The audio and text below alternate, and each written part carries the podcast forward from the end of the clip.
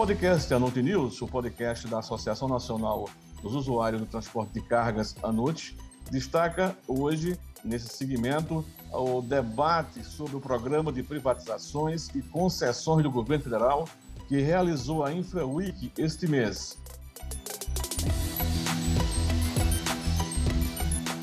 O presidente da ANUT, Luiz Valdez, já está aqui conosco para debater o tema. Tudo bem, presidente? Tudo bem, Ribamar? Este é um tema da mais alta relevância, outro tema importante. Eu espero explicar alguma coisa uh, sobre o assunto e que os nossos ouvintes possam entender o que é que está acontecendo no setor neste momento.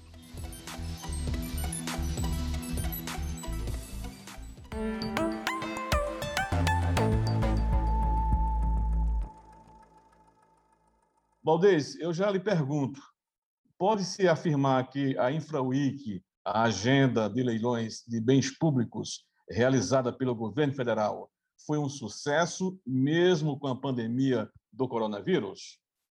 Eu diria que a resposta do setor privado foi muito estimulante a todos nós.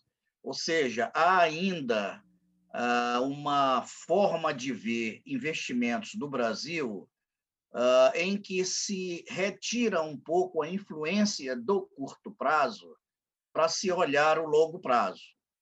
Ou seja, o investidor, apesar dele entender dessa crise do Brasil, e é crise política, crise econômica, esses projetos são tudo de longo prazo, 30 anos, 35 anos, é, às vezes até mais, então, ele entende que daqui a algum tempo o país entra numa rota de desenvolvimento, porque tem potencial para isso. Portanto, o investidor, quando ele entra uh, nesse ramo da infraestrutura no Brasil, é porque ele acha que vai ter uh, um sucesso adequado aos seus negócios no médio e no longo prazo. No curto prazo, ele vai tentar administrar o seu negócio. Um outro ponto importante é que o Brasil ainda falta tudo. O Brasil, pelo tamanho dele, falta rodovia, falta ferrovia, faltam portos, hidrovias, armazenagem, ou seja, o Brasil é infelizmente é um país que ainda está em construção e ele precisa de tudo. Nós temos uma infraestrutura precária, pequena, não é que não atende a um custo logístico adequado e competitivo com o mundo. Então, quando se apresenta ah, alguns setores nos quais nós somos bons, como o setor de aeroportos, nós temos as melhores malhas aeroportuárias da América Latina, mas são portos que, após a privatização, eles se tornaram excelentes locais uh, de movimentação de passageiros. Agora, na área ferroviária, na, na área é, rodoviária e portuária, realmente nós precisamos ainda de muito investimento. Então, eu diria assim: de um lado, o país precisa, e do outro lado, o setor privado, apesar da crise, não olha o curto prazo, ele olha o médio e o longo prazo. E no médio e longo prazo, ele aposta que o país vai voltar a crescer e vai melhorar. Baldez, e com a venda ou concessão desses ativos que você acabou de expor, é, como ferrovia, portos e outros setores, qual o verdadeiro benefício para a população e para o usuário do transporte de cargas no país? Bom, eu diria que é, com a concessão desses ativos, o setor privado, que está capitalizado no Brasil e no mundo, quer dizer, tem dinheiro para fazer investimento, ele vai colocar os melhores equipamentos, ele vai colocar as melhores técnicas, ele vai colocar os melhores modelos de administração, ou seja, aquele ativo que estava na mão do governo e que, com toda dificuldade, para fazer os investimentos, não vai mais ter essa restrição. Portanto, nós vamos ter setores é, de alta performance e a população vai se beneficiar disso. Por exemplo, Vamos ver o caso da, dos aeroportos. Os aeroportos, como os de Brasília, uh, o de Cumbica, no, o Galeão no Rio, quer dizer, nos grandes centros, esses aeroportos têm é, boa performance, mas ainda precisa de muitos investimentos para se igualar aos grandes portos internacionais. Então, o setor privado tem esse dinheiro para fazer isso, e com a concessão ele fará. Isso só beneficiará o usuário.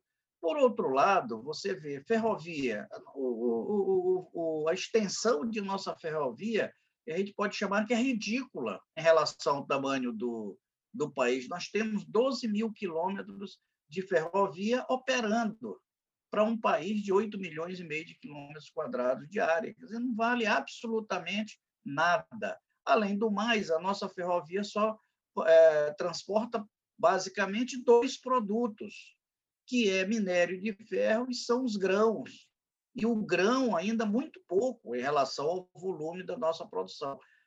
Então, eu acho que tudo isso é o que nós precisamos para reduzir o custo de movimentação das mercadorias consequentemente, o preço dos produtos na gôndola do supermercado, na prateleira do comércio.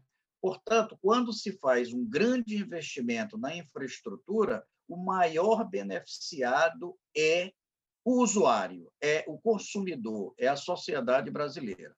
Agora, não podemos esquecer, o governo é, não sai do problema, mesmo fazendo a concessão porque a fiscalização, o cumprimento dos contratos, o cumprimento dos investimentos, ah, os novos investimentos a serem feitos na segundo o cronograma previamente acordado, isso é uma função do governo e principalmente não deixar que os preços de movimentação se tornem abusivos. Então, o governo não é só privatizar, não é só concessionar ele tem um papel importante de fiscalização e regulação. Valdez, agora surgiu essa semana é, uma informação que vai de encontro a essa questão da redução do custo do transporte no Brasil. A NTT ela está lançando uma proposta para aumentar as tarifas de pedágio das rodovias federais para recompor as receitas das concessionárias afetadas pela pandemia do coronavírus. Aí eu te pergunto, Valdez, diante dessa questão da redução do, do custo do transporte, qual é a avaliação da ANUT em relação a essa proposta da ANTT de aumentar as tarifas de pedágio? Na avaliação da ANUT, nós entendemos que essa proposta da ANTT é inadequada neste momento.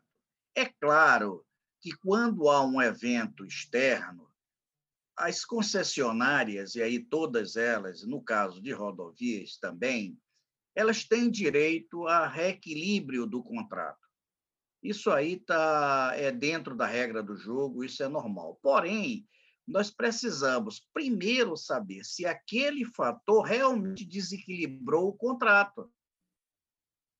Por quê? Porque a redução do tráfego na época da pandemia ela pode ter levado a uma situação de redução de custos variáveis. E quando você reduz o custo variável, não desequilibra um contrato. Portanto, há uma questão conceitual a ser é, debatida.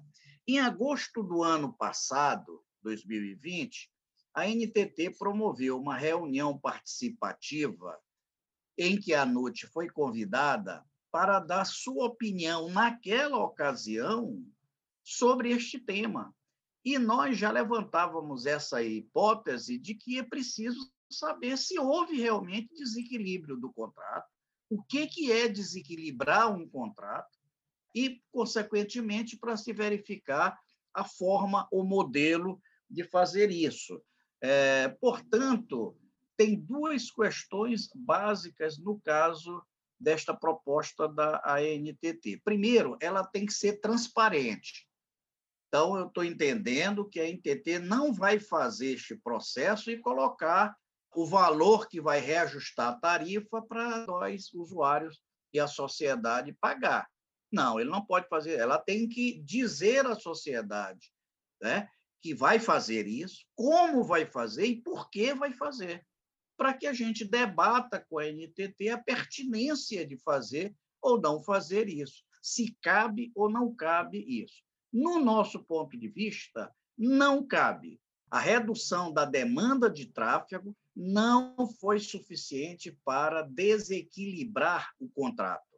Apesar de a redução da demanda via pandemia, como uma consequência de uma decisão de governo pelo isolamento social, pela redução da atividade econômica, pela redução dos transportes, levou a uma, a uma redução nas receitas da concessionária, é verdade.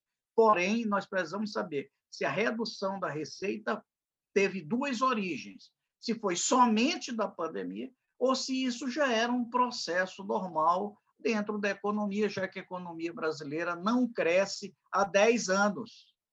Portanto, ela não poderia, poderia dizer que é por causa da pandemia. A pandemia pode ser uma causa, mas não pode ser a causa única. É, dos últimos 10 anos, nós crescemos 0,5%, meio por cento ao ano. Quer dizer, não vale absolutamente nada, é como se a gente não tivesse crescido.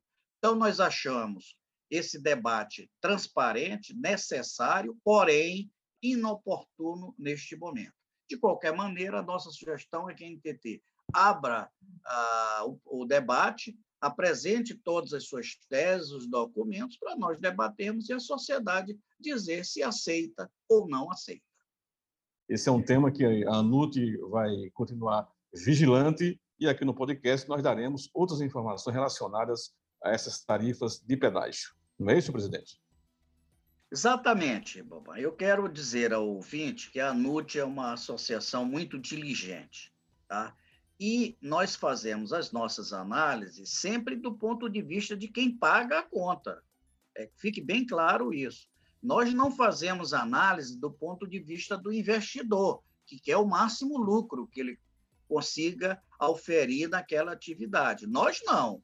Nós queremos que a, o, o serviço seja bem prestado, com qualidade e preços adequados. Não queremos pagar nem mais nem menos. Então, as nossas análises continuarão em todas as áreas da infraestrutura para que, repito, o preço dos produtos nos supermercados e na prateleira do comércio seja capaz de dar um poder de compra ao salário dos funcionários, ao salário dos trabalhadores, de forma que ele mantenha um equilíbrio orçamentário familiar adequado. É isso aí que é a nossa visão.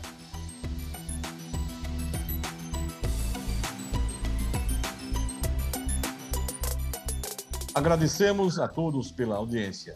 Você pode participar com sugestões e perguntas enviando um e-mail para anute.org.br.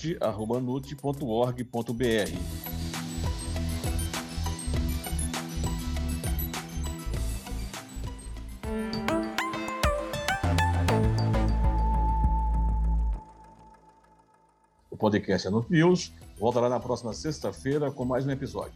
A todos, um abraço.